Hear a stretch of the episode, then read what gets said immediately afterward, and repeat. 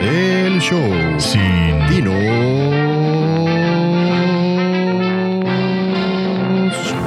Con Guto y Cape. Hola, yo soy Cape. Y este es ahora el show sin dinos. En cada episodio tendremos un invitado que nos dirá cinco canciones que han marcado su vida y nos platicará de temas sobre los que sabe. Los temas están especificados en la descripción del capítulo. Te recomiendo que los leas y evites perder tu tiempo escuchándonos hablar de cosas que no te interesan. En el siguiente episodio decimos una que otra majadería. Así que si tienes niños cerca y todavía no han aprendido a decir peladeces en la escuela, te recomendamos que tengas precaución. Nuestro invitado de hoy es Luis Alfonso Sosa. Luis es creador de la empresa que está revolucionando las populares marquesitas al lograr que puedan tenerse listas simplemente con un microondas. Recientemente estuvo en el programa de televisión Shark Tank México, en donde presentó este proyecto y logró que Marcos Dantos, uno de los tiburones, invirtiera con él. Tras varios años como empresario, Luis ha incurrido en negocios tan diversos como peleas de MMA, una agencia de modelos, entre varios más que nos platicará. Bueno, pues con esto empezamos la segunda temporada del show Sin Dinos. Ya escucharon el nombre, ya escucharon que tenemos un nuevo conductor que ahorita se lo voy a presentar. Y además de presentarles al invitado del día de hoy, que también ya escucharon quién es. Luis, bienvenido. ¿Qué tal? Muchísimas gracias por la invitación y el espacio. Qué voz tan profunda tiene nuestro invitado del día de hoy. Y no es la única presentación del día. A partir de ahora, como ya lo escucharon, Hola. y después de que fue la sensación en la primera temporada, Tampoco. rompiendo todos los récords en su episodio, ahora me va a acompañar como conductor de El Show Sin Dinos, Guto. Mucho gusto. La verdad es que no me siento digno de estar ocupando el asiento de un personaje tan importante en la historia de la telecomunicación, La loba dejó huella. como lo sería Gerardo Escamilla. La gran loba, es correcto. Pero pues ni modos, son los sacrificios que hace la gente, porque si no era yo, era Roger, entonces Y eso no lo podíamos permitir de ninguna tenía que manera. privar, tenía que privar a la gente de escuchar la mente de Roger una vez más. Bueno, pues ahí están las dos presentaciones del día y ahora sí podemos arrancar. Luis, ¿te parece que vayamos con tu primera canción?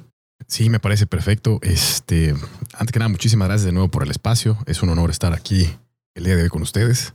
Creo que una de las canciones que en un principio pues marcaron eh, mi vida. Bueno, me gustaba muchísimo. Yo creo que en la secundaria no eran los Backstreet Boys. Por algún motivo o razón, ese es un tema generacional y es I Want It That Away.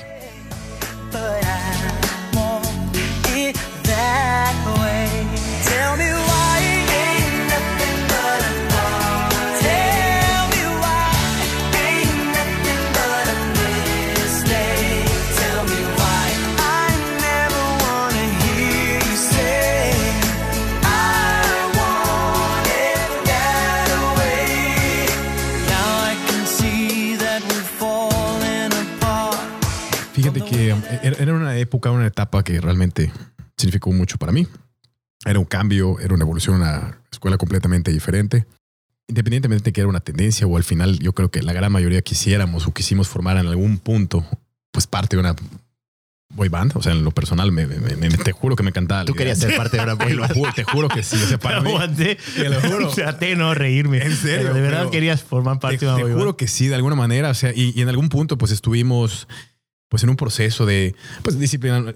Empezamos a entrenar muy, de muy chicos, a los 14 y 15 años yo iba a, a bancarios, íbamos todos los días a correr, a hacer pesas, bla, bla, bla, con la intención de, de, de ese proceso, ¿no? Espera, ¿y Es- ¿estaban armando ¿qué? una boy band de verdad? No tanto una boy band, pero pues empezamos en el rubro, en el medio de, de- de- de animación, de modelos, de decanes desde los 15, 16 Ah, años. ok, ok. Entonces, pues no tanto con una proyección tal vez internacional. Ajá. Y te- les confieso que al día de hoy, si me preguntan, creo que uno de mis, de mis sueños sería Ajá. poder formar o representar o, o poder constituir una boy band o sea, y, y sacarle, no sé, en, un futuro a corto plazo, de verdad. Hay un documental en YouTube del cabrón que, que creó la, los Backstreet Boys. Ajá, es- sí, sí, sí, sí, sí, lo vi. Y es un cabrón que es completamente un loco. No te considero un loco. Todavía, todavía no me conoces. Todavía. Espérate una hora. No te considero. pero sí, está muy bueno ese, ese, ese documental. Fíjate que yo creo que ese concepto de, de- de- de negocio en los noventas fue súper rentable, muchas, muchísimas copias, pero pues van a ver que dentro de las canciones que estoy este, proponiendo, al final a mí me gustaba muchísimo el concepto, ¿no? Pero te digo, en la escuela era algo que todo el mundo escuchaba, en la escuela era algo que al final era una moda. Y no sé, tanto el video, las coreografías, todo ese concepto, al final sí tenía, les confieso en algún punto, la intención de la idea Bueno, había este, grupos mexicanos, ¿no? Lo que era Kaiser, lo que era, puta, no sé. Sí te, sí te imagino en Cairo. Yo- pero sin problema alguno. Es, ahora que lo dices, sí de puede verdad, ser una boy band. O, o sea, en, en- en- te digo, en algún momento esa fue mi intención. Por eso nos metimos al rubro de modelos, de decanes, de, Ok. de anima- animábamos carnavales, animábamos este, la feria, este, la Rocola Coca-Cola, que es un momento, y puta, y de verdad nos... nos Puedes disfrutar, ¿eh? Con toda sí, confianza. sin, sin tema. Verdad, ¿Qué creo- edad tenías? Perdón. yo, yo empecé en el gimnasio, en, en entrenar en bancarios a los 14, 15 años. Yo tuve un cambio. Cuando yo entré a la secundaria, pues era un tema de que yo, yo venía de un Montessori, ¿no? Una escuela muy de, de, pues un método muy libre, éramos 6, 7 personitas y llegas a una escuela con un concepto de enseñanza normal y te topas que es algo completamente diferente. Entonces al final, pues traíamos una cuestión de sobrepeso, era el gordito y jaja. Entonces, pues eso me motivó a empezar a disciplinarme, entrenar, bla, bla, bla, bla, y hacer un proceso de cambio, ¿no? Pero de- en lo personal, esta canción para mí, te digo, representaba un proceso aspiracional, un proceso de cambio, un proceso de ganas. Y tal vez en mi mente esa era la intención o el, o el objetivo, ¿no? Pertenecer, no tanto a una boy band internacional, pero pues sí, cuando menos representar o proyectar lo que, lo que es ese concepto de, de, de, de- de grupo. Oye, pero en esa época bajaste de peso entonces. Sí, sí, a los 14 años me metí a entrenar, te digo, a bancarios todos los días de lunes a domingo, me dejaban ahí sábado y domingo a entrenar, a nadar, a correr. Fíjate que hay algo que va para la siguiente canción y ahorita se los platico, que representa mucho para mí, que fue el final. Digamos que esto, esta canción a mí me motivó muchísimo en el proceso, ¿no? De bajar de peso. Todo primero y secundaria, sema- se- julio y agosto y se acabó y empiezo. Pa, julio y agosto, dos meses nadaba, corría, entrenaba, llegaba a bancarios, hacía pesas, luego nadaba, luego corría, y luego volvía a jugar básquetbol. Y así todos los días. Y sabe, domingo me dejaban a las 3 de la tarde y me iban a buscar hasta las 9 de la noche. O sea, todos los días. Cuando regreso en septiembre, pues yo creo que sí había hecho un cambio, pues en dos meses a corto. O sea, pues del cuerpo, de, inclusive de la autoestima, no sé cómo quieras llamarle. Y sí me, me ayudó muchísimo en ese momento canción. Sí, cambió tu vida en la escuela. Sí, sí, claro que sí, de verdad. Hay una anécdota muy chistosa, creo que platicábamos el otro día.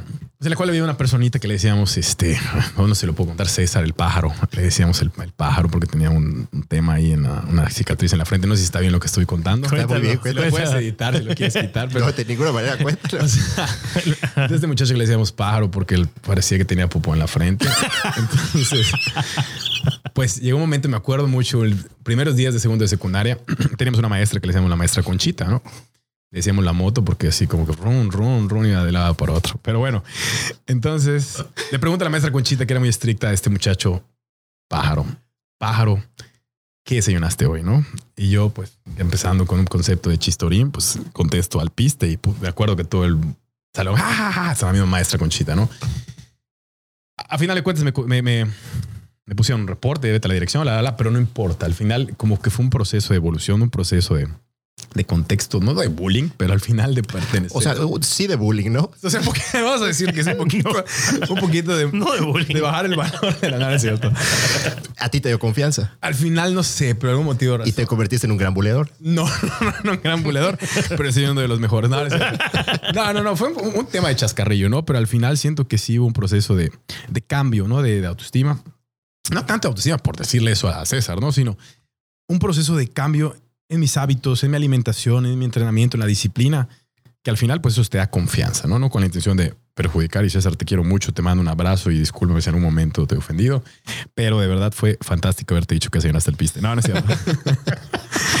Y, y- y ya, pues ese es prácticamente el por qué esa canción, porque era generacional, porque me gustaba muchísimo los Backstreet Boys. Lo, lo platicamos un poquito antes de, de que llegues. Sí, fue una canción así como que muy importante para nuestra época. Bueno, yo, yo sí, además de que cantan todos, y para mí eso era sorprendente de la canción, Así es como que la canción que identifico donde cantan todos. Pero es, o sea, Rafael la considera la canción, la mejor canción de todos los tiempos. La mejor canción de Backstreet Boys. Sí, sí, sí, sí, sí. Y el video y todo lo que. La ropa, la ropa igual. Yo me acuerdo que mi hermano quería usar abrigos a partir de gabardinas.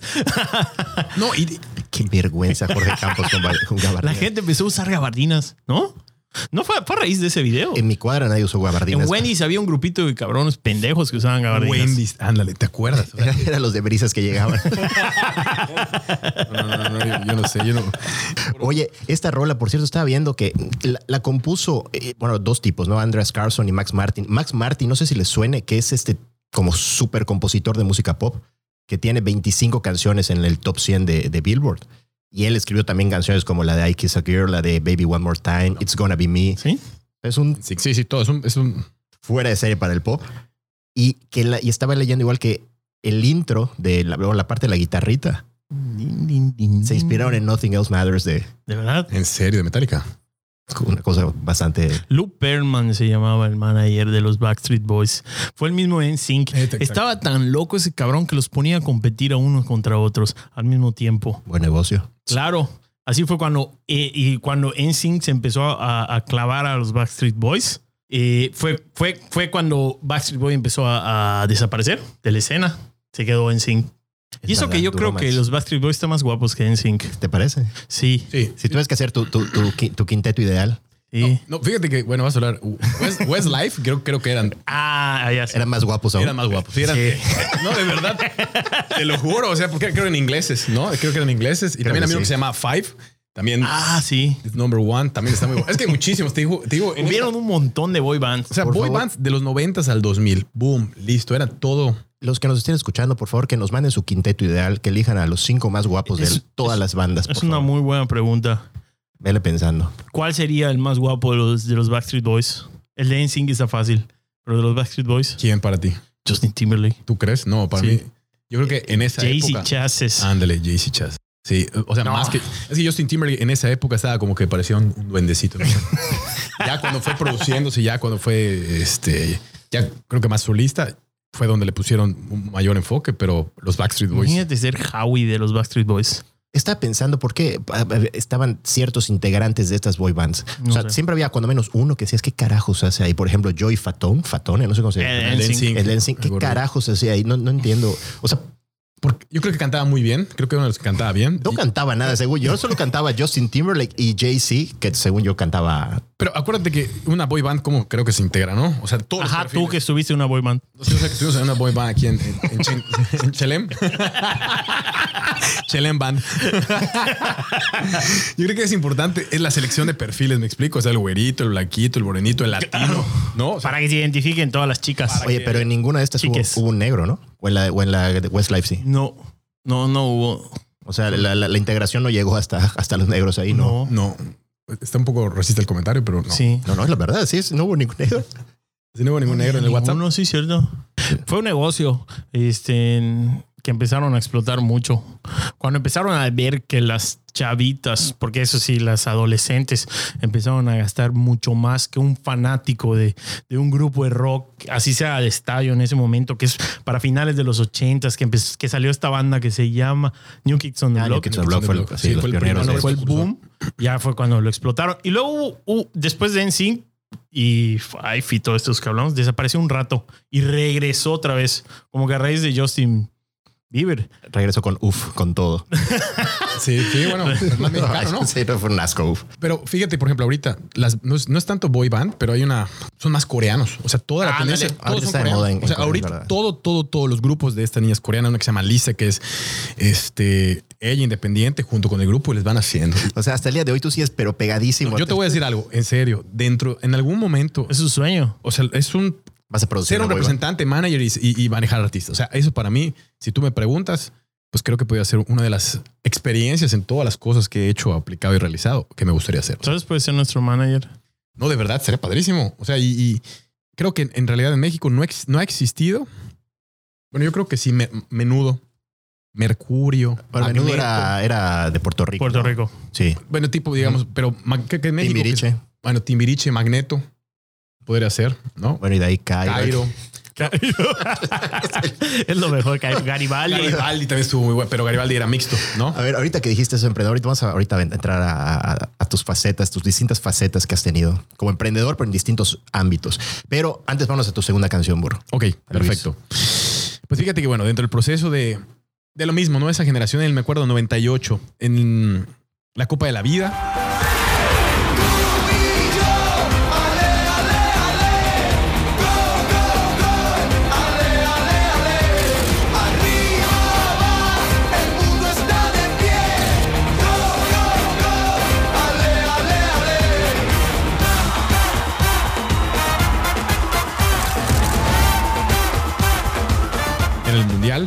De acuerdo específicamente que estaba en el proceso de preparación del gimnasio, era algo que me mantenía objetivo, objetivo, objetivo. Esa canción, la Copa, la Copa del 98. pe- Y para esa época, pues, eh, pues fue la graduación de tercero y secundaria, después del proceso de cambio de la primaria, secundaria, segundo cambio físico. Yo no me lo esperaba. En tercero y secundaria, me acuerdo muy bien, en, en, eh, la graduación, pues de repente estábamos todos formados y nos dicen, bueno, este, pues por favor, vamos a empezar a dar premios. Ah, bueno, el más chistoso, al más agradable, al más este. Y de la nada agarran y me dicen, bueno, ahora vamos a hacer un premio especial para el super bombón. Y, y sabes qué, pues, o sea, para mí, reitero, en ese proceso de cambio, pues me dice, ah, bueno, para Luis Alfonso, se digo, ah, me pasaron, ah, me aplaudieron. O sea, tal vez algo tan sencillo, de verdad, se los comento, algo tan sencillo, algo tan simple. Pero para mí, en ese momento representó un, oye, es un proceso de reconocimiento que no esperabas de un resultado, de un cambio, de una disciplina. O sea, el mensaje es de que todo lo que tú hagas con disciplina y con un objetivo, al final va a ser reconocido, no porque lo esperes, sino porque el universo te agradece y te, te devuelve parte de las cosas. ¿no? Entonces, para mí, la Copa de la Vida, lo que representa, era en las épocas en las que ibas a todos los 15 años. De verdad, yo fui a todos los 15 años de fiestas en la modelo, fiestas en DAPKE, fiestas en- en- con los gordos que no te dejaban entrar a los... Que en paz descanse. Sebas. Ándale, ¿No? seas, que no te, que no te dejaban entrar ya al, libanés, todos los libaneses. Después, este, Todos los todo libaneses. campestres, todas las fiestecitas, todo estaba, la verdad. Y estaba esta canción. Eh, me acuerdo mucho en la fiesta de la modelo. Chelem, ¿te acuerdas? Chelem, Curi. ¿Qué más? No, no, buenísimo, buenísimo. Y a mí en lo personal me gustaba mucho la imagen que proyectaba Ricky Martin. O sea, puta, vas a decir lo mismo. Te vestías como Ricky Martin. Te- en, lo, en lo- en lo que se podía, ¿me explico? O sea, te lo juro, te lo juro. No, no, no, si te lo digo en serio, sí lo Es, es- es un tema de, de, no sé, de... Yo recuerdo que, que a ver, lo, lo creo porque si con Farid Estrada, tú, tú conoces a Farid, Ajá. Él vivía a la vuelta de una tienda que se llamaba, eh, de, de un diseñador que se llama Luis Lorenzo. Ah, Luis- yo, modelé, yo modelé para Luis Lorenzo, ella.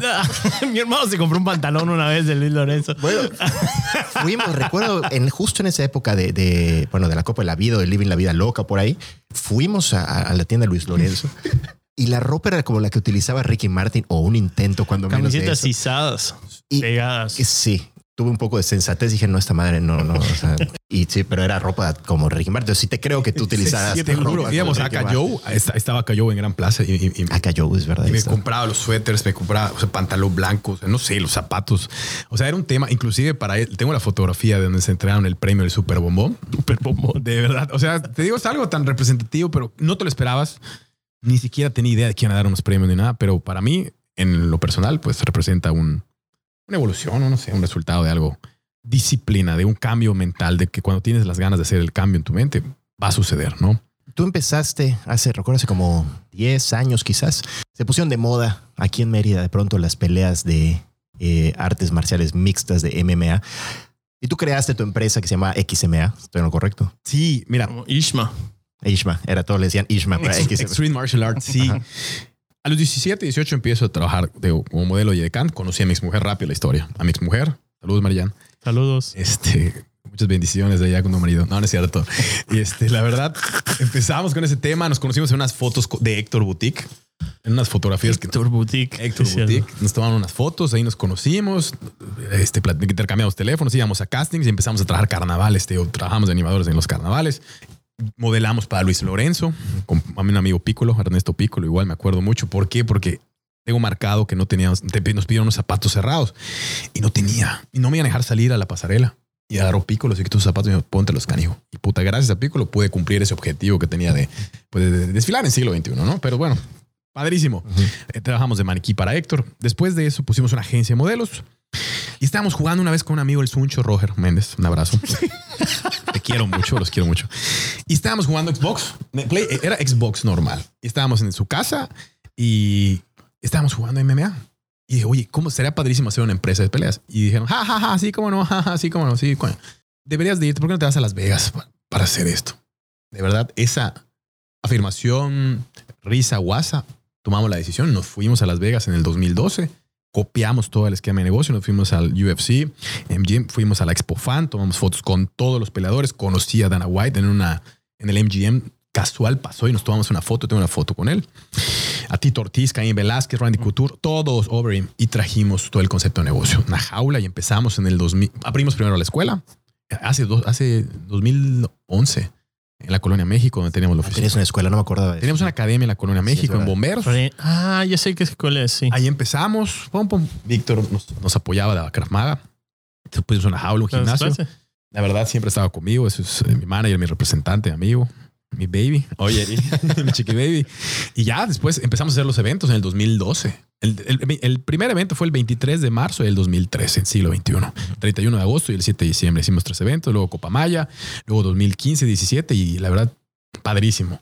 El último, la última pelea que trajimos, trajimos un brasileño desde Manao contra un mexicano. La verdad, era muy buena inversión, producción y pues un espectáculo. O sea, lo que viste en Las Vegas, lógicamente tropicalizado al tamaño aquí en Mérida, pero ¿Cuál fue la mejor pelea que tuvieron? esa, yo creo que esa y una de um, un tabasqueño que a los tres segundos, ¿te acuerdas? Le rompió la nariz. ¡Buah! Ambulancia, no estuvo espectacular. Así empezó una, dos, tres, rompió la nariz como manguera y directo a la ambulancia. O sea, creo que son las más llamativas. Esa del, del, del, tabasqueño. También un, un Laurentio Menea. Menea, lo menea bien. No me acuerdo. Creo que era un, un ucraniano, un, un ucraniano contra un mexicano. Muy, muy, muy buenas peleas porque eran pesos pesados. Traímos también de mujeres. La verdad era un buen espectáculo. Inclusive yo tengo todavía la jaula. Hemos hecho algunos proyectillos por ahí. De verdad. Y, y está lista para, para reactivarla. ¿Cómo funcionaba ese negocio? No entiendo. ¿Está certificado? No, eh, nosotros creamos el concepto desde cero. Primero que nada, aquí estaba súper mal visto, ¿no? Teníamos que, este, que pedir permiso. Nos apoyó muchísimo eh, la comisión de box, el ayuntamiento. Y empezamos a crear una cultura. Primero con la escuela. Era el parteaguas de tener, esto es una academia, se está enseñando, tiene una función. Y en lugar de hacer un torneo en la escuela, lo vamos a hacer en siglo XXI. Un poquito más grande. Traíamos a peleadores que ya tenían récord de peleas. Había una selección, no había un ranking. UFC no había llegado a México. Entonces Ok. copiamos el concepto y lo fuimos rankeando. Nosotros creamos la liga, nosotros creamos la marca y nosotros creamos nuestro reglamento. Todo lo más pegado a UFC. Teníamos una ventaja. Teníamos a un eh, referee canadiense, Chris, que él entrenó con George St. Pierre. Se casó con una yucateca, aquí vive, es un gran amigo. Inclusive él tiene la jaula en su bodega y está, hace eventos también. Entonces él nos ayuda, nos hace toda la consultoría, el coaching, todo, todo lo que él entrenó con George St. Pierre, que era el campeón en tres, cuatro categorías en esa época. Y él nos ayuda a hacer todos los reglamentos, él jueceaba toda la estructura. Entonces, te digo, tal cual como le ibas en UFC, pantalla, circuito cerrado, peleas, la pirotecnia, era una combinación entre WWE y UFC. Entonces, muy padre, la verdad, muy buen espectáculo. 2013. Yo creo que fue muy, no sé, muy temprano, ¿no? Yo creo que ahorita tendría Fue tal vez un, un- poquito de más audiencia porque ya agarró muchísima popularidad. ¿Sabes qué creo que pasó con el MMA en México? Fue una estela. O sea, vino UFC, Caín Velázquez, 2014, 15, y luego pues, murió. El tema es que en México el, el mexicano es más boxeo. Es- Claro. El, MMA fue más de moda. Sí hubo un auge, sí hubo padrísimo, hubo buenos peleadores, pero después desapareció. O sea, ya no hay presencia, ya no hay espectáculos. La pandemia no creo que ayude. Lo que está haciendo UFC es, es más igual que la WWE. Pues sí tiene espectáculos, pero es más pay-per-view. O sea, el negocio de, de esto está en el pay-per-view. Podríamos hacer, la, reactivas la jaula, haces las peleas, sube Switch y listo. Pero también hay MMA en todos lados. Ya hay MMA en todos lados. Hay que hacer una innovación en el deporte, o sea, algo diferente en la jaula. Con eso en todos lados en México ya existe liga de esto. Pues UFC tiene presencia. Sí, sí, sí. Hay como cuatro o cinco empresas que están independientes, maestros que ponen su jaula y se empiezan a hacer espectáculos, pero no hay una representativa. Ah, bueno, está Combate América que estuvo Alberto del Río, que es de TV Azteca, pero también ya no. O sea, te digo, fue una moda. Desaparece el MMA. El MMA está más en otras partes. Estados Unidos no muere, otras partes de Europa. Es más jiu-jitsu. Te digo, ahorita en México no considero que haya tanto, tanto el, el impacto. Acaban de crear los peleadores, al no estar de acuerdo con UFC, están creando otra liga independiente para competir con ellos. O sea, ellos están haciendo como una, como una asociación, como si fuera sí, a quitarle el poder a este monopolio que es UFC para hacer ellos su, su propia liga. Y sí le van a competir. Bueno, Burro, vamos con tu tercera canción, Luis. Perfectísimo, sí. A ver, la tercera canción que representa... Ah, bueno, vamos un poquito más. Después fue la secundaria, después final de secundaria y esta para mí yo lo puse un poquito cronológico en base a... Pues regresamos otra vez a, los, a la boy band, los NSYNC Pop. Ese está muy... Pop.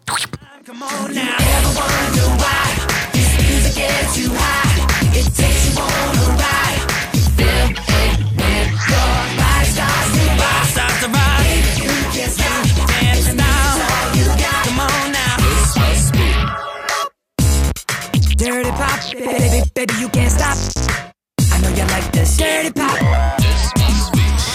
Una experiencia muy padre, tercero de prepa. Yo estoy en el CUM y pues había un director que desafortunadamente creo que pues yo estaba, seguía enfocado mucho al gimnasio. Le decía a mi mamá, es que ese muchacho está muy enfocado a él y a su cuerpo y que la, la, la. Bueno, no le caía bien. No sé, me daba clase de economía.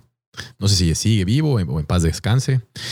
Este, no voy a decir su nombre, pero bueno, seguimos con, con el tema. Y hubo, cada año hay unas elecciones. No me acuerdo cómo se llaman, este, planillas. Entonces, en ese momento, pues nos conformábamos la planilla rayada y competías contra otras planillas de segundo y de primero. Y pues digamos que era la gente que más, pues ya, no sé, quiero decir, Populares. no quiero decir, no, o sea, no. Populares y pendejos. Ajá, no quiero emplear ese término, no sé si es así, pero digamos que conformábamos de gente, pues que nos llevábamos muy bien y teníamos un punch. Entonces me acuerdo que me dijeron, oye, te invitamos para que tú pases y hagas la presentación.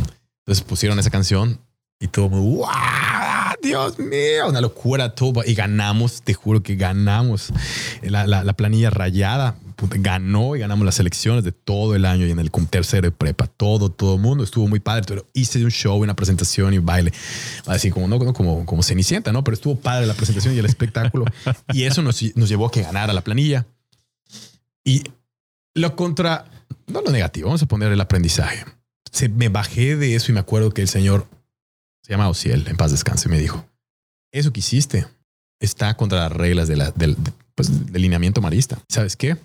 Yo me voy a encargar de que no pases el año así. cabrón". Entonces, te juro que al final me, me- me sirvió como una autorrealización, pero sí, me agarró toda la prepa, todo tercero, y él era el director y era mi parte, era mi maestro. Y me llevó hasta la tercera oportunidad. Me dijo mi mamá, si su hijo, el que viene, está igual que Alan también está allá en el gimnasio, que es ni lo metan porque no lo voy a dejar pasar. De verdad, yo creo que al final Dios, el universo, Santa Claus nos ayudó para que se apiadara de nosotros y nos pasara en tercero. Si no, no iba a salir mi título ¿Qué escuela? en el CUM ¿Cómo se llama el maestro? se llamaba Ociel. Y fíjate que era un hermano marista, y fíjate que era el director, y fíjate que. Pero así, ¿cómo es posible que agarres a alguien que tiene pues, la capacidad, la facilidad de lo que tú quieras, expresarse? Nada más se llama expresarte. Y que te diga eso y que le digas, ah, si tu hijo viene igual, posible. O sea, ¿cómo le puedes llamar? ¿Es una tiranía? ¿Le puedes llamar Claro. un proceso de, de- de- de no creatividad? No lo sé. Pero bueno, lo entendí, aprendí, pero eso no impidió que me llevara a la autorrealización de que ganamos la planilla y de que todo lo que conlleva y con esta canción, ¿no? Es- Oye, ¿y en el CUM te, tocaste, te topaste con otros casos como el de este maestro o fue un caso aislado? no, yo creo que de verdad fue contra mí, porque fueron... ¿Pero por qué contra ti? O sea, ¿qué fue lo que le molestó? Que ¿Qué fue lo que, estés que rompí? el- no, rompí el esquema. O sea, rompí el esquema de que todas las planillas eran, llegaban, te pasa, estabas en el, donde estaban las canchas. ¿Y qué hacías? Una presentación normal. Hola, ¿qué tal? Somos de la planilla, no sé, no me acuerdo de la otra, azul. Y sí, venimos aquí a proponerles que vamos a irnos de misiones, que vamos a hacer esto y dar a... Entonces, cuando alguien sale completamente del esquema y llegas, wow, me quita la playera, o sea, hice un show. Ah, te pelotaste además. O sea, no en pelotarme, pero sí, o sea, fue un show. Entonces, al final, el señor bajando me dijo, a ver, ven acá. Esto que acabas de hacer, o sea, no va con el lineamiento malista. Él siendo el director, él siendo el responsable, o sea, es, algo que sale completamente del, pues, del código de, de, de la enseñanza, no lo sé. O sea, si, si te medio pelotaste, no me sorprende que haya dicho eso. Pero, pues, o sea, a ver, siempre lo diferente asusta, ¿no? O sea, cuando te sales de- de- de- Sí, mira, del molde, como que en, en Nadie le gusta. Yo creo que si tú haces algo diferente, al principio va a costar trabajo, pero si realmente quieres supuesto. hacer algo que para ti es interesante, diferente, importante y es algo que a ti te, te que llena, valga la pena o que marque una huella o lo pues que algo quieras. que a ti te hace feliz, tan sencillo. Puede que a ustedes, a los que nos estén escuchando, no les guste nada de lo que estoy diciendo y bueno, lo respeto. Ahora tenemos otros proyectos y tal vez a la gente no le interese. Yo he hecho otras actividades y otros negocios que tal vez a la gente le parezca fuera del ordinario, pero bueno, al final yo vine solo a esta vida, me voy a ir solo y vine, entiendo que a disfrutar, no a que me digan ni que me aplaudan, que me digan si está bien, si está mal, siempre con respeto y con un lineamiento, mientras yo no afecte a nadie, yo creo que Oye, y justamente ahorita que, que estás hablando de esto, es difícil meterse con las tradiciones, ¿no? Y una de las tradiciones que tenemos aquí en Mérida, dentro de la comida, son las marquesitas. Entonces, justo fuiste como que, justo lo que estás hablando, fuiste a romper con algo. Luis, como ya quizá lo escucharon en, la intro y tal, hizo que las marquesitas de pronto eh, ya las tengamos al alcance de la mano a través de un microondas. Yo me acuerdo que por ahí de 2009, 2010, no, 2010, yo estaba en el, en, en- vivía en la Ciudad de México y lo conté alguna vez, como si escucharan todos los programas, ¿no? Pero, eh, y me puse a vender marquesitas en un ataque de locura en, en la Ciudad de México. Y un día platicando con un tío mientras estaba preparando las marquesitas y aprendiendo a hacerlas y todo eso, me dijo, tú lo que tienes que hacer es conseguir la manera para hacer que las marquesitas sean industrializadas. O sea, que tú las puedas Claro. empacar, ir a venderlas a los supers y la chingada. Le dije, sí, sí, sí, la verdad, como que me, me valió madre. Lo escuché, me llamó la atención, pero dije, ah, está bueno, nunca lo hice. Cuatro años después, estamos un día en Cuatro Monos, eh, cuando trabajamos ahí en la agencia, y, y llega Luis y me entero que está haciendo las marquesitas. Tal cual, como me había dicho mi tío, tienes que hacerlas. Y este cabrón lo hizo. Dije, qué chingón que lo hizo. ¿Cómo llegaste a eso? ¿Cómo se te ocurrió? Yo te voy a decir algo. Platicamos muchas veces. Me acuerdo cuando abrimos el XMA, estábamos hablando fuera, afuera del, gimnasio que entrenábamos en el gimnasio, pero en otro lado, Oscar Caballo, y estaban iniciando una empresa de limpieza que tienen al día de hoy. Y me acuerdo es que Figo acaba de poner, bla, bla, bla. Entonces, me acuerdo que Perro dijo, bueno, yo creo que podría ser muy bueno algo, Oscar, Oscar, podría ser muy bueno el poder hacer ese tema, hacer cómo, cómo quitar la plancha. Y yo, yo, yo escuché también es que sí, lo puse y el tema es ese, cuando llueve y el calor y todo. Y dije, ¿sabes qué? No, ese es... La problemática es esa. ¿Cómo surge la idea? Había un influencer, youtuber, Wabir. Ok. Sí, sí. Me acuerdo que vi un video en YouTube que decía, hola, estoy llegando aquí al Parque del Alemán, mañana me tengo que ir a Villahermosa y no encuentro una marquesita, ya cerraron, Dios mío, ¿cómo le puedo hacer? Ayúdame, por favor. Ese fue el video que dije, puta, ahí está el área de oportunidad. Te juro que el video de Wabir, me está escuchando para que nos eches Sí, marketing. te está por favor. escuchando, te está escuchando. De verdad, en serio, para mí fue algo que determinó ese cambio. Es decir, hay que buscar cómo hacerlo tal cual. Hay una situación personal que si quieres lo platicamos y da tiempo, si no, no. Sí, da. Pero bueno, me, dio- me, me fui, me tuve que ir yo en el 2010 diciembre de 2017. Hace cuatro años estaba yo ya llegando a Estados Unidos, a Los Ángeles, porque mi mamá y mi hermano viven allá. Y casualmente coincidimos o conseguimos que una persona nos ayudara a desarrollar una fórmula con esta variable de para que la marquesita pudiera durar más de seis meses y la pudieras meter al microondas. Regreso en el 2018 y yo personalmente, como tú lo hiciste, preparándolas y vendiéndolas una por una empezamos, pero con esa diferencia. Y luego con parte del gobierno, del Estado, muchísimas gracias. Este, de, de- sí, de parte de promoción turística, nos hacen las sugerencias de hacer una cajita, cómo hacerla, qué debe llegar, las características, preparación, un equipo súper profesional y que estamos muy agradecidos con ellos y obtenemos este producto, ¿no? El concepto de franquicia y ahorita las cajitas listas para llevar, que son un boom, que ya tenemos el logo de una marca internacional dentro de la caja, ya como patrocinador. Entonces, desde ahí surge. ¿Qué- Si tú me qué- ¿Cuál preguntas, es? Eh, La marca, tu marca se llama Smart Quesitas. Smart Sí, pero ¿qué tienes como patrocinador a. la lechera. Ok. A la lechera. Ah, sí, ya vi, ya vi. La lo de lechera ahorita ya está. Inclusive el director comercial es un brasileño. Ellos del aeropuerto me tocan la puerta. Oye, casualmente es una amiga del CUM. De la misma de las raíces. Ella es directora Mina Cervera, amiga, ¿cómo estás? Saludos. Este, ella me dice, oye, ¿qué onda? ¿Cómo estás? Ni sabía quién era. Fíjate que vimos tu caja en el aeropuerto. Veo, es leche condensada. ¿Qué marca es? La lechera. Oye, ¿te interesa reunirnos? Nos reunimos en el 2018 finales. Hasta hace un mes terminamos. Tres años tuvimos que esperar después de verificaciones, de, ta, ta, para que ya el logo de la lechera ya está dentro de nuestra caja. Pero ella tuvo una muy buena amistad con ella, una excelente madre, mujer, amiga, esposa. Y ella es la directora de marca. Ella me ayuda para hacer todos los procesos, me ayuda, me asesora, me coachea. Y ya tenemos al día de hoy el logotipo. Gracias a su apoyo, gracias a su... Y ella salió del CUM. O sea, tenemos una muy buena amistad y estuvo en la ban- en la... En ese momento también no lo sé. Yo siento que todo está conectado perfectamente. Volteas hacia, hacia atrás y es, pasó por esto, por esto, y esta personita apareció aquí por esto. Y Te vio bailar sin camisa. sin camino. Es más, sí, no iba a decir algo, pero sí, no, no es cierto. No, sí, la verdad, una excelente, una excelente persona. Oye, ¿y qué, y qué, cuál ha sido de los principales obstáculos con los que te has topado? Porque ¿En qué? ¿En todo? ¿En la vida? en- no, no, no. con las marquesitas. ¿En mi porque- infancia? Con las marquesitas, porque, a ver, es eso, es, un, es una cosa que está rompiendo Puta, con. sí. 2018 es como si hubiera lo que pasó en, el- en- en- en esa, en esa anécdota que les cuento del CUM. Como si hubiera hecho algo terrible. Estás haciendo algo mal, ¿por qué? Bla, bla, bla. Estás matando la tradición, matando el producto, bla, bla. Yo tengo una duda de eso, porque normalmente ahí se quedan las grandes ideas. Yo creo que muchas ideas no se terminan de aterrizar. Yo creo que tú tienes la capacidad de llevarlas a cabo, pero ¿cómo putas, perdón, llegaste a conseguir a un cabrón en Los Ángeles que te pueda ayudar con la formulación? Mira, si yo te pongo, si, si yo lo externo como yo conllevo hoy, hoy por hoy, Luis Alfonso lleva su vida, y te lo digo, van a decir, ah, este cabrón está loco. Pero hay un proceso de, preparación que yo tengo todos los días de meditación, de, procesos evolutivos, y hay re- registros akáshicos, que son un nivel donde están todas las ideas que existen en esta vida, han existido y existirán. Todos los grandes creadores o personas, podemos entrar a ese nivel y conseguir o te va a llegar solamente recibir esa idea y llevarla a cabo. Entonces yo me conduzco como que las cosas me llegan. En una etapa dos las creamos. Primero no somos víctimas de lo que pasa en la vida. Puta, me pasó esto porque puta, así me tenía que pasar y me pasó esto. Eres víctima. Después vas entendiendo que yo puedo crear mi universo con la ley de la atracción y tú puedes crear con tus afirmaciones, con tus mantras y tú tienes la capacidad de hacer lo que tú quieras. Y la tercera fase es la que tú ya empiezas a ser parte de un ser superior, el Dios que tú quieras, Krishna, Buda, Santa Claus, como te dije, Alf, quien tú creas que tú eres parte de ese instrumento y que empiezas a aceptar que Él va guiando tu vida, y empieza a ser más sencillo.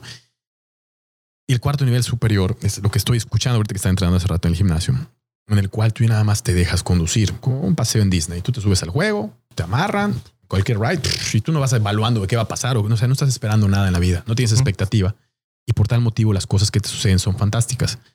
Lo que sí tengo, yo creo, es una capacidad de tener una meta. Yo agarro y me pongo un objetivo y lo hago. No importa lo que pase, de verdad. Yo, ustedes me vieron, yo he tenido que dormir a veces en la calle, en Los Ángeles tuve que dormir, o sea, no en la calle, pero no teníamos donde estar un tiempo. He tenido que andar caminando en camión, en avión, en helicóptero, sin zapatos, o sea, no, no pasa nada. Pero al final yo no quito de la mente algo que quiero hacer lo hago. Lo Sí, que es sea, eso. Yo lo hago, aunque no haya dinero. O sea, yo creo que no necesitas dinero para hacer las cosas, no necesitas un capital, un recurso. Te llega el capital, el recurso cuando tú tienes la idea. Pero si no tienes la idea y estás esperando que el dinero te llegue, no funciona así. Entonces, llegó la personita, llegó la persona, ni siquiera lo pedí. Lo de Shark Tank tampoco lo pedí. Un abrazo a Israel y a Santi, que los quiero mucho, porque gracias a ellos, ellos me buscaron igual en el aeropuerto. Hola, co- compré 20 paquetes de marquesitas. Me gustó tu producto. Tengo una personita que está ahí. ¿Quieres? Puta, sí. A ver, pe- pe- pe- Eso es nuevo para mí. Pero creo que vamos a entrar a un tema que vamos a tocar, ¿no? Sí, ¿O va- vamos, prefieres- vamos, vamos a hacer una pausa, vamos a ir con la siguiente canción. Y ahorita vamos a entrar y hablar de lleno de lo de, lo de Shark Tank, que, de- Ok. que es como que de lo que ahorita estamos hablando todos. ¿Vas a mandar anuncios? Vamos a mandar anuncios con nuestro patrocinador. Nuestro patrocinador ya lo escucharon al principio del programa. Ya tenemos patrocinador. La lechera. Eh, Otro patrocinador. Eh, tu cuarta canción, Luis. Bueno, Incubus. Drive.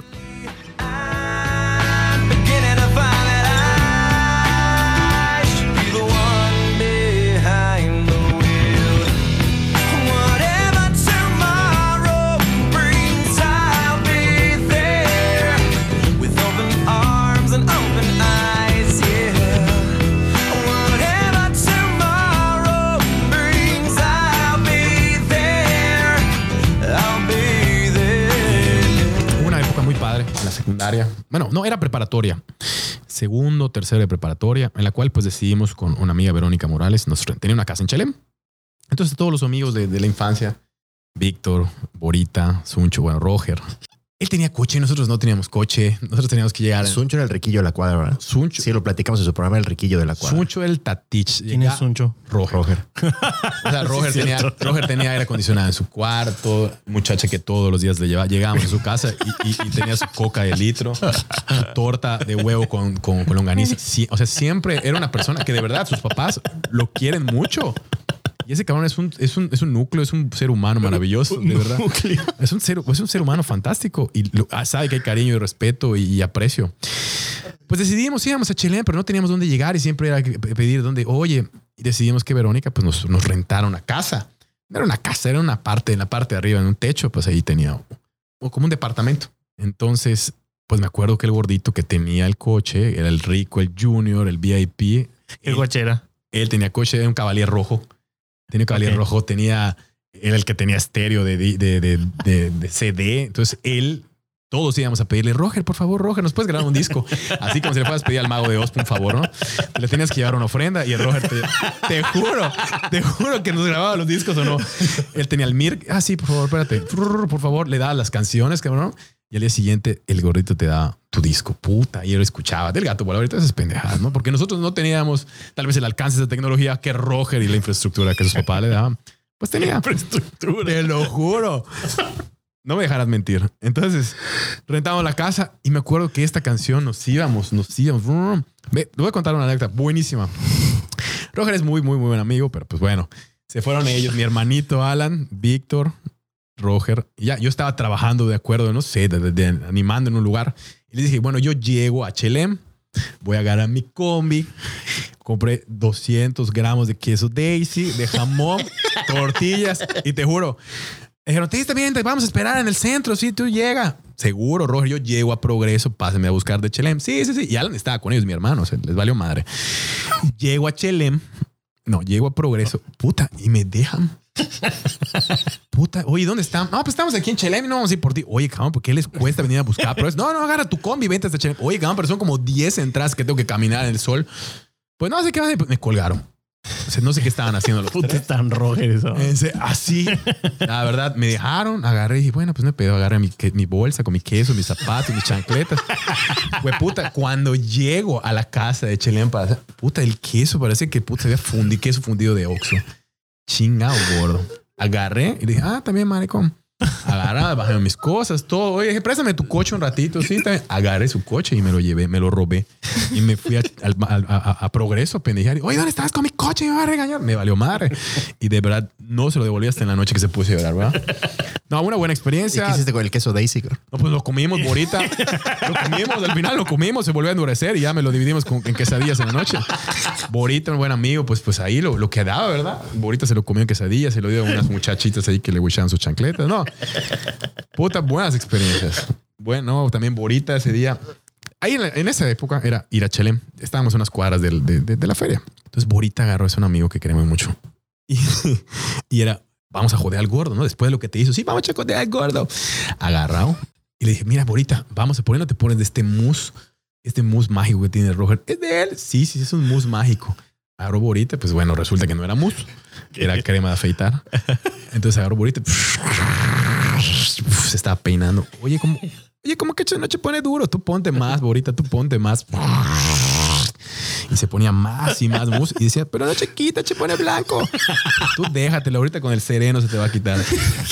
Nos fuimos a Chile, agarramos el coche del gordo, nos dejó ahí en la playa, en, la, en, la, en los futbolitos y decían, ah, ¿qué onda, bonita? ¿Cómo estás? Oye, ¿qué tiene en el pelo ese cabrón? Y tenía toda, la- así como, como merengue, como pastel de coco. Tenía, tenía como cocada. Tenía, tenía el pelo lleno de, de crema de afeitar. No buenos, buenos tiempos. Oye, por cierto, burro, ¿tú algún día te vas a animar a hacer un stand-up? No, papá, no sé si seguramente ya eres, cabrón. No. Hacer un stand-up. Mira, sí estaría muy bueno, pero siento que el stand-up que hacemos nosotros está muy, pues muy local, ¿no? Son Ah, chistes. no, de no, los- no. Ahí tienes que armar tu, tu, tendrías que armar tu, tu, tu guion. Sí me gustaría. Ahorita con el tema que estamos con este Socotroco, que está bien relacionado con los, ya con las grandes ligas. Para los que no conozcan a Luis, es un grandísimo imitador.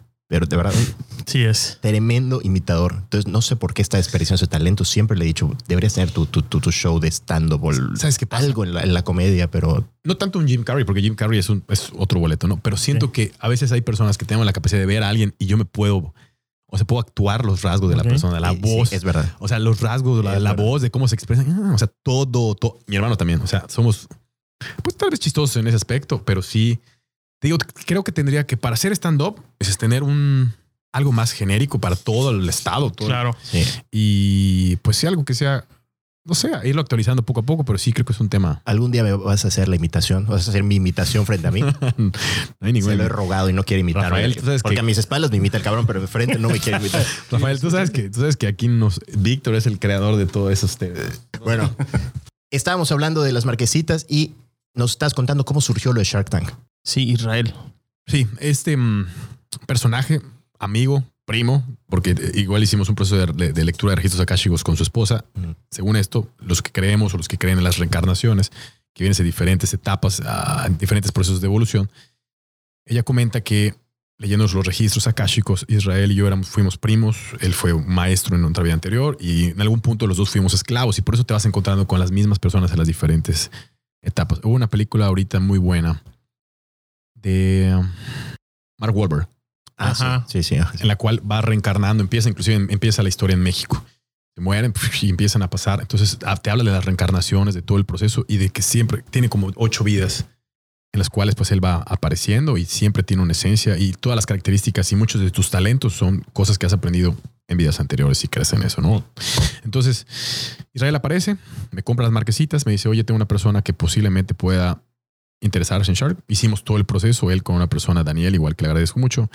Hicimos todo el proceso de consultoría, de preparación y pues el, resultado ha sido fantástico. ¿no? Yo creo que somos el mejor pitch de Shark hasta el día de hoy. Nos permitieron muchas cosas. No sé si por la amistad, no sé si por lo que hemos hecho. Un año te capacitan y llegar allá ha sido fantástico. Nos permitieron llevar a dos músicos. Hicimos una asesoría, no nada más llevamos. Mucha gente dice, ah, nada más llevaron a hacer bombas. No. Trabajamos con el cuñado de Alfredo Pascual o excuñado de la bruja Cuchicuchi. Él está encargado de hacer toda la asesoría de las bombas, de la música, del coi coi. Todo él nos ayudó y nos supervisó. Muchísimas gracias por tu apoyo. Muchas Realmente por eso estuvo bien hecho. O sea, no nada más fue llegar y gritar y hacer, no, él nos supervisó, él nos puso a los músicos, él nos puso todo el esquema, todo estuvo completamente como se debe de hacer tradicionalmente. Por eso creo que no hubo muchas críticas o todo fue positivo. El vestuario lo llevamos de aquí, las bombas, todo adaptado. Y el pitch, pues todo lo creamos nosotros. O sea, todo fue una inspiración por parte de nosotros, los números, la estructura. Vimos y analizamos todos los programas de las temporadas, todos. Vimos qué falla y qué no falla y cómo es buscar el resultado positivo. El productor nos dijo, lo único que tienen que hacer es aprovechar esto como un parteaguas a nivel Latinoamérica. Tienen que caer bien. Si no les dan la inversión o si no les dan un tiburón, solo con que no queden mal. Este, ahora, cuéntame, pues, o sea, cuenta un poco el, cómo es el proceso de estar en la pinche televisión. Fue para mí muy choqueante. Digo, no, ya te- te- no te había visto tanto, pero sí te conocía. Este, y, y no sé, estaba yo en México, estaban mis suegros de visita y, los y mi esposa, los cuatro nos pusimos a ver el, programa. El pitch me sorprendió bastante. El, discurso igual del inicio, igual yo estaba muriendo de risa. Pero siento que, ajá, igual, yo, yo sí veía los videitos en YouTube de vez en cuando, porque tienen dos, tres notas interesantes que me sirven, o sea, para mi trabajo. Y, y sí hay como que algunos detalles que me gusta y, y como que cuando vi que estabas, ajá, vi que la fórmula que estabas empezando, para empezar, porque tu evaluación estaba correcta. Sí, eso, o sea, no, no, no, no le tiraste muy alto. Hay mucha gente que realmente sabes que va por la publicidad, pero ustedes se veo que hicieron una buena evaluación. Pero ¿qué pasa después? ¿Se puede hablar de eso? O sea, o está... Sí, mira, desafortunadamente, y tenemos un contrato con Sony, no podemos comentar por, por, por cuestiones de confidencialidad, ya que ellos tienen los derechos de marca tanto de nosotros como de todo lo que dijimos, de todo lo que sale, los procesos antes, durante, después. Pero sí te puedo contar que es una experiencia muy buena. O sea, muy, reitero, como desde el Super Bombón, como desde ganar una planilla. O sea, es, es un match más en tu vida. La experiencia de estar en el programa, la experiencia de aprender de esas personas, Claro. y el antes, o sea, la capacitación, el aprendizaje, la asesoría, el apoyo, el cómo te tratan, todos desde la persona que te pasa a buscar eh, en el set, el estar frente a las cámaras, el estar frente a los cuatro tiburones, el traer una planeación, el eso es en, en vivo, o sea, eso es en el momento en caliente y es dale, vas. Y el no equivocarse es por un proceso de práctica, de disciplina. Ya llevábamos un, buen pitch. Entonces creo que al no salirnos de eso hubo resultados favorables, muy positivos, muy favorables. Hay, hay un pitch que me, que me acuerdo mucho que le preguntan a una personita que- qué haces y él contesta genio. Ah, es que soy genio. Entonces Rodrigo se empieza a reír y de verdad pues lo han agarrado de bajada al pobre muchacho y yo creo que tanto puede ser positivo o negativo, ¿no? La, la publicidad de unas cositas que inventaron de luces. Entonces yo creo que cada uno, el que tiene la, la valentía, o primero la oportunidad de llegar allá y dos la valentía de pararse frente a los tiburones, Sí. es, es, es una experiencia muy, pues sí, te nutre mucho. O sea, de verdad, ¿Cuál es el que te, te- te intimidó más? Fíjate que todos traen muy buena vibra. Todos, todos. El personaje, no me acuerdo el nombre del, del- del tiburón hotelero, que tal vez no entendió el concepto. Estaba entre Alejandra y Arturo. Este me preguntó mucho por cuestiones de, oye, y, y los cenotes y qué pasa con los flamencos y que pues, realmente pues nosotros no fuimos a hablar como promo- promotor turístico del estado, sino fuimos a hablar del producto y de la marca. Inclusive Ok. Arturo le dice, oye, ¿sabes qué? Ya déjalos, pues porque no, es que no, no todo salió, ¿no? Sí, Por favor. está editado, me imagino, como Sí. esto, como esto va a estar editado. no, no, por favor, ya déjalos, oye, bien hablar del producto, si no entiendes el concepto, ya déjalos, ¿no? o sea, en verdad. Pero sabíamos que Rodrigo, no por la cuestión calórica, Arturo pues era una probabilidad, pero nos sorprende mucho Marcos. Lo, lo, vimos dos veces antes en el proceso de sanitización, antes de entrar al set, y creo que una conexión de energía, lo saludamos desde lejos, con ninguno pudimos tener contacto, pero yo creo que todo eso, reitero, influye en tu proceso de materialización, en tu, la creación de las cosas. Dijimos, él va a ser, él va a ser, y ahí está. Y de verdad, te puedo decir que ha sido una experiencia única. Nos dieron que un set padrísimo. No todos les montan set tan padre. Dos, la, la- la- la posibilidad de estar dos personajes por, por COVID no se podía. Los músicos que probaran el producto. O sea, son cosas que dijeron no y lo hicieron. Como quieras llamarle, universo, Dios, te digo Santa Claus o Alf, pero nos permitieron hacerlo. Así que gracias, gracias. Y ha sido maravilloso. No es tanto lo que crezcamos, el valor que le des a la marca es un legado que vamos a dejar. Pero para mí, Luis, es otro check más. Es otro, llámese éxito, autorrealización, objetivo, meta cumplida. Al final, reitero, yo sé que no me voy a llevar nada de lo que hagas, compres, construyas, crees, nada es tuyo y, es sencillo, nada más vivir así. Es más fácil. Te guardes como, como si tuvieras una mochila llena de libras, de libretas desde la primaria, secundaria. ¿Para qué las cargas? Puta, quita todas tus libretas y una hoja y un lápiz. Es muy sencillo estar. Ahorita que fue a ver a mi mamá y a mi papá, a mi mamá y a mi hermano a Los Ángeles, llevé una maletita. El vuelo me costó 5,600. Salí de Cancún y te decía maleta de mano. Bueno, yo creo una maleta de mano. No, una maleta, es una maleta de 57 por 32. Lo medí, te juro que lo medí. Chinguen a su madre. entonces, de verdad, dije, ¿qué voy a hacer? Coticé, oye, una maleta de mano, sí, 10 mil pesos más. Dije, no. Agarré y agarré una maletita de escuela. Te juro, metí unos zapatos, un pantalón, un pants, cuatro playeras, cinco truzas, bueno, porque tengo cómo lavar allá, este, y tres camisas. Y todo cupo. ¿Sabes qué es lo que más me preguntaron en la aduana y en migración? Eso es todo lo que traes. ¿Por qué? O sea, les llamó más la atención el por qué estoy viajando tan ligero. Porque sí, no necesito más. O sea, realmente no necesitas más en tu vida, en las aduanas de tu vida o en las etapas. Mientras más ligero viajes, es más sencillo. No sé, es mi punto de vista. Cabrón, eso- eso- eso- Poeta. Metáfora es un filósofo, un poeta, una mezcla de todo, además de modelo y posible miembro de una boy band. Estás muy. cabrón. Manager, manager, ¿no? Muy aquí con Vic- cabrón. Víctor, ¿cómo se llama? Este, Trevi Andrade, Víctor Andrade, que nos va a representar.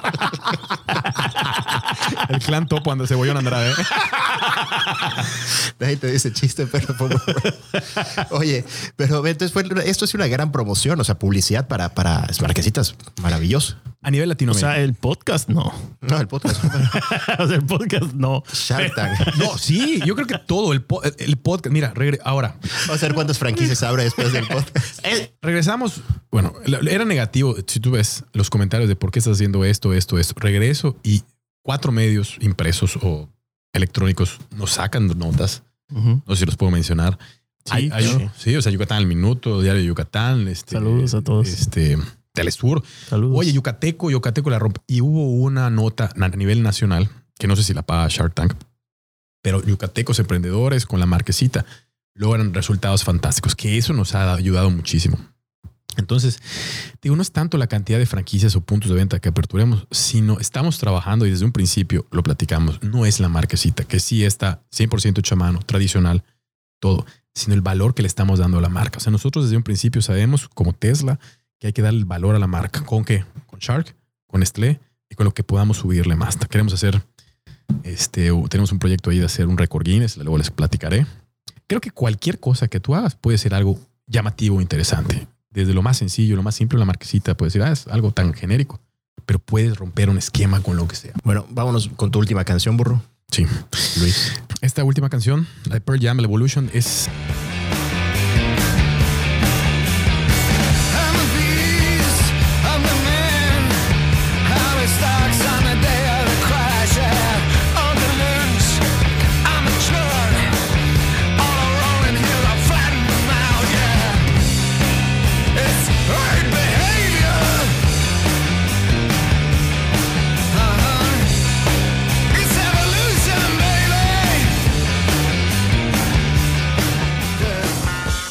tenido esa convivencia, los negocios de Smart eh, Modeli, tenía la agencia de modelos, tenía la empresa de espectáculos de XMA, pues tomo la decisión de irme a una despedida soltero en 2010 2015. Me dicen unos amigos del gimnasio, Kiwi, los gemelos, Toraya, vámonos a, a Colombia. En mi vida rompida el esquema otra vez.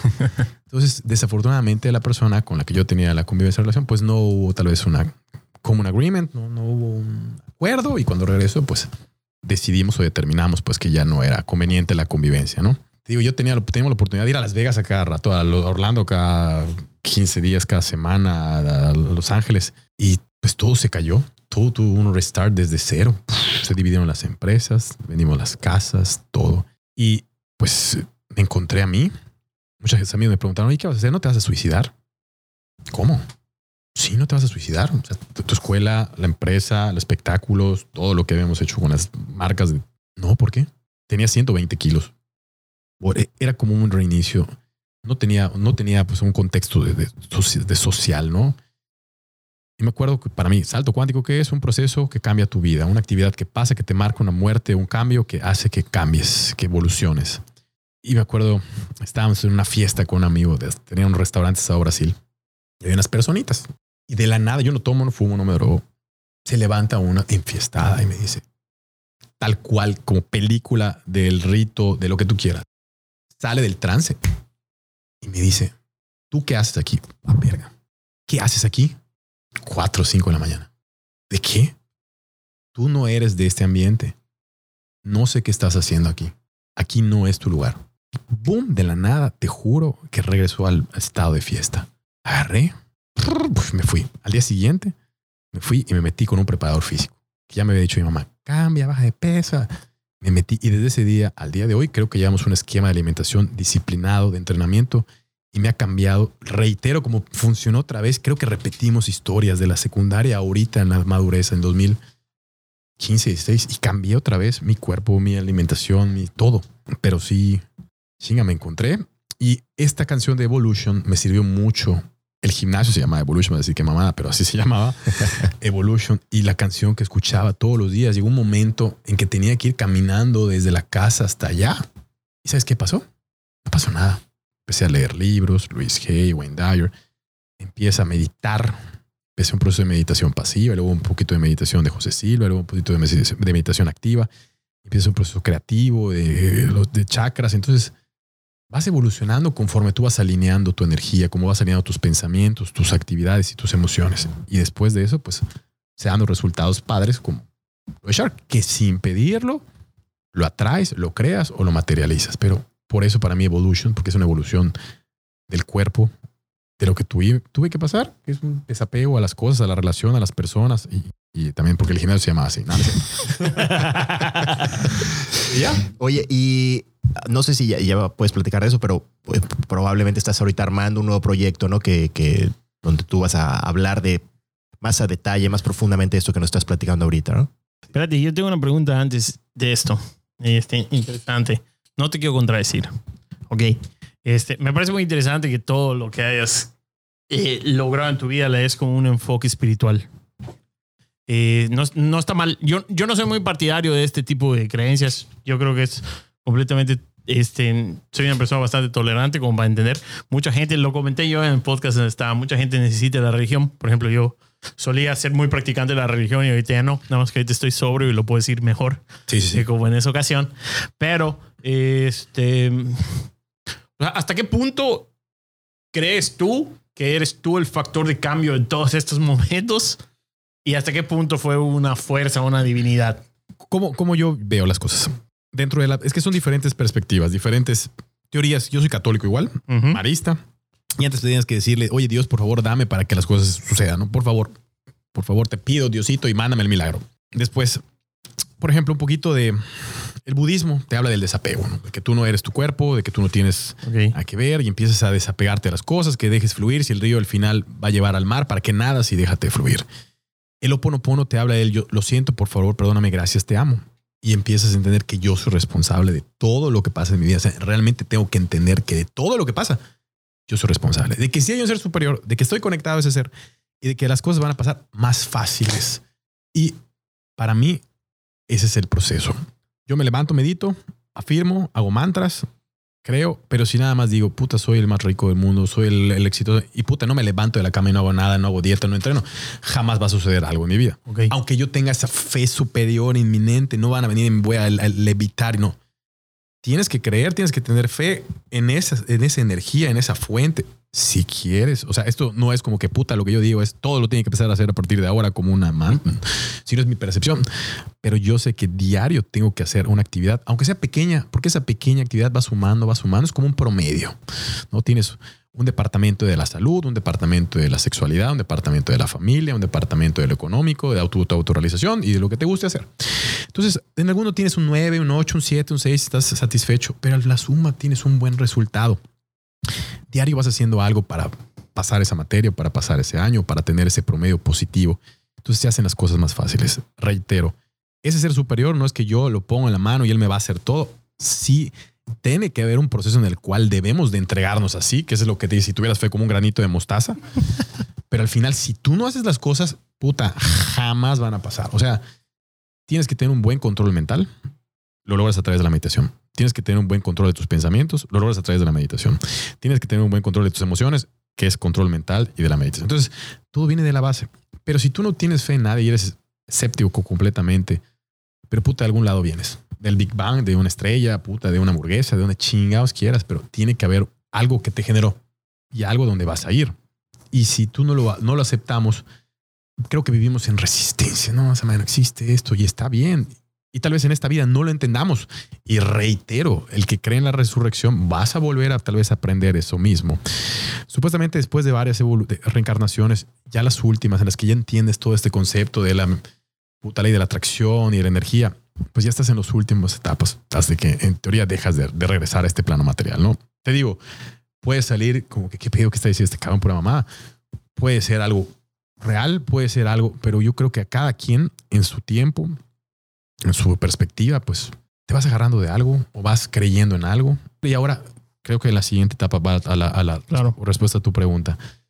Creo que es importante ahora pasar el mensaje. Hay muchas personas que no se encuentran, no se hallan. Creo que ustedes, o los que estamos aquí, porque por eso estamos, tenemos una perspectiva de vida bonita, familiar, y tenemos esa bendición de estar tranquilos, en paz, tal vez económicamente, tal vez familiarmente, tal vez con cuestiones de salud. Pero no todos tienen esa situación, no todos tienen esa bendición y hay que, tal vez con un mensaje, un consejo, una perspectiva, una experiencia de vida, puta, decir, ah, bueno, si ese pendejo pudo, yo también. No, si ese cabrón pudo, ¿por qué chingados yo no lo voy a hacer? Entonces, a veces eso te sirve. ¿Por qué hacemos? Cuando lees la historia de alguien, das toda una referencia, una, una experiencia de vida. Entonces, pues, ah, mira, pues qué padre, puta, Mark Zuckerberg, puta, quien quieras llamar, Tesla, Batman, Robin, o sea, quien sea esa experiencia que para ti te sirva, puta, tomas esa referencia de su vida y agarras algo para ti. Lo aplicas, si te funciona bien y si no, pues lo dejas de hacer. ¿no? Y luego se realidad igual que luego con, con pequeñas cosas que ni cuenta nos damos, podemos influir en otras personas de manera importante y o personas con nosotros, obviamente, igual que ellos que ni se acuerdan de haber dicho o hecho tal cosa y a ti se te queda grabado. Yo me acuerdo mucho de, de cuando tú hiciste lo de las marquesitas. De verdad, y a mí me motivó un chingo. Te lo juro por eso. O sea, en serio, son cosas tan sencillas, tan Físicamente a mí me motiva mucho. No, en serio, de verdad. Te lo juro. Y, y esto, tú dices, ah, este, no, esto no sabes cómo de alguna manera puede causar un impacto cabroncísimo. Pero ¿por qué? Sin sonar otra vez mamón. ¿Por qué tenemos que escuchar lo que tú nos quieres decir? No, es que ahí está el, el- yo creo que el, el chiste, el tema, el, el meollo del juego. No, no es cierto. Dale. Es que al final es muy sencillo. Hemos tenido la oportunidad de ir a Nueva York, bueno, en Los Ángeles, que hay mucho loquito, predicando en la calle. O sea, hay gente que está predicando en la calle, inclusive en la misa, que es lo que hemos hecho. O sea, va a haber una personita que va a estar diciendo, puta, el día de mañana, cabrón, puta, va a venir el COVID hace 20 años. Y el que se quiera parar y dar una moneda o escucharlo, pues bueno, lo va a hacer. El que no es que me vale más, yo tengo que ir a la Estatua de la Libertad y no me interesa lo que estás diciendo. Reitero, cuando tú tienes un mensaje que dar, el maestro, el maestro aparece cuando el alumno lo necesita. Me explico. O sea, no es de a huevo. A mí que me dice mi intuición, ¿te sientes feliz? Sí. ¿Eres feliz? Sí. ¿Has autorrealizado? Sí. Un chingo. Bueno, ¿qué sigue? ¿Qué más vas a seguir haciendo? ¿Vas a seguir ah, nah, autorrealizándote solo para ti? Pero creo que es tiempo de pasar un mensaje. Muy sencillo. Vez puedo agarrar una hojita y el estar aquí diciendo esto es para mí el pasar el mensaje. Hay gente que le va a valer madre, hay gente que no va a querer escucharlo así, que soy un pendejo. Está bien, pero pues yo soy feliz haciéndolo. Lo importante de verdad en la vida es que mientras a mí me haga feliz, sin perjudicar a nadie, lo que yo haga, cantar, oye, ¿sabes qué? Mañana voy a cantar, puta, ese cabrón va a cantar, qué mamada. Va a ser stand-up, pero puta, si en el momento se me hinchan los huevos de hacer stand-up y no funciona, no pasa nada, pero ya me paré. O el día de mañana, ¿sabes qué? Voy a hacer mi boy band de puro chaborruco, cabrón. De los del de brisas, de los, de los noventas. Patiño, Cardeña, todos esos cabrones que se creían boy bands. Eso me parece algo sorprendente. Te juro, oye. Es lo mejor que he escuchado. ¿eh? Y funciona, ¿me explico? Dices, puta, qué chingón poder hacer una pinche coreografía si quieres aquí en Plaza Fiesta, cabrón. No lo sé. Augusto, tú tienes que estar en una boy band por Yo piedad. quiero estar en cabrón. esa boy band. Por piedad. O sea, siempre en la boy band cuando hay el reencuentro, siempre hay un cabrón que no tiene la condición física que tenía hecha. Yo puedo, yo puedo ser ese. Yo puedo ser ese. Víctor va a hacer el casting, lo que tú digas, papi. Luis, muchas gracias. No, Muchas gracias por, por Yo- haber venido. Muy interesante. yo, de verdad, nada más es, es una pistola lo que están haciendo. Son unos chingones. Y Dinos es el, el alma de todo esto. La loba. La Regresa, loba, dinos. El día que tú regreses, yo me voy. Me ¿Quién paro y me voy. Pero te voy a decir algo. No importa quién haga que empieces esto, que lo sigas haciendo. Es que el- yo creo que el peor de todo es que lo sigas haciendo. Pase lo que pase, puta, te cortan los pies, se te cae tu pollón, que lo sigas haciendo. que lo sigas haciendo, cabrón. No hay más, eso es todo. ¿Quién la tiene más grande? Figo, listo. Con eso concluimos el primer episodio de la segunda temporada. Gracias a todos por escuchar. Gracias. Gracias. El show sin dinos.